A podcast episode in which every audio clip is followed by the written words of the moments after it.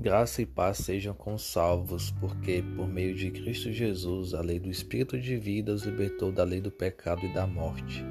Como está escrito em Romanos capítulo 8, versículo 1. Agora, pois, já nenhuma condenação há para os que estão em Cristo Jesus. Eu já havia lido esse versículo algumas vezes, mas recentemente, em um momento de desânimo espiritual, uma amiga foi usada por Deus para recitar esse versículo para mim e me lembrar dele. Não sei você, mas eu por diversas vezes já me joguei e me condenei mentalmente. Isso, além de ser a opressão do inimigo, é falta de foco no que Jesus e sua palavra dizem. Nem eu tampouco te condeno. João, capítulo 8, versículo 11.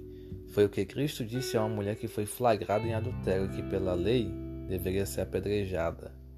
No entanto, Jesus, mesmo tendo autoridade para isso, não a condenou.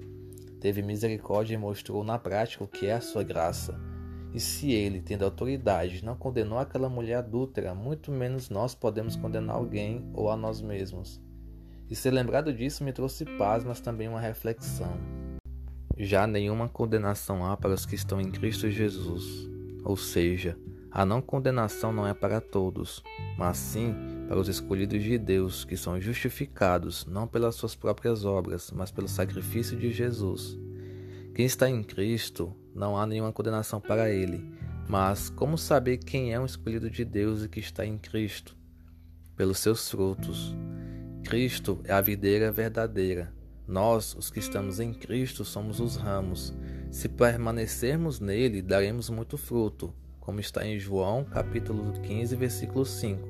E quais frutos são esses?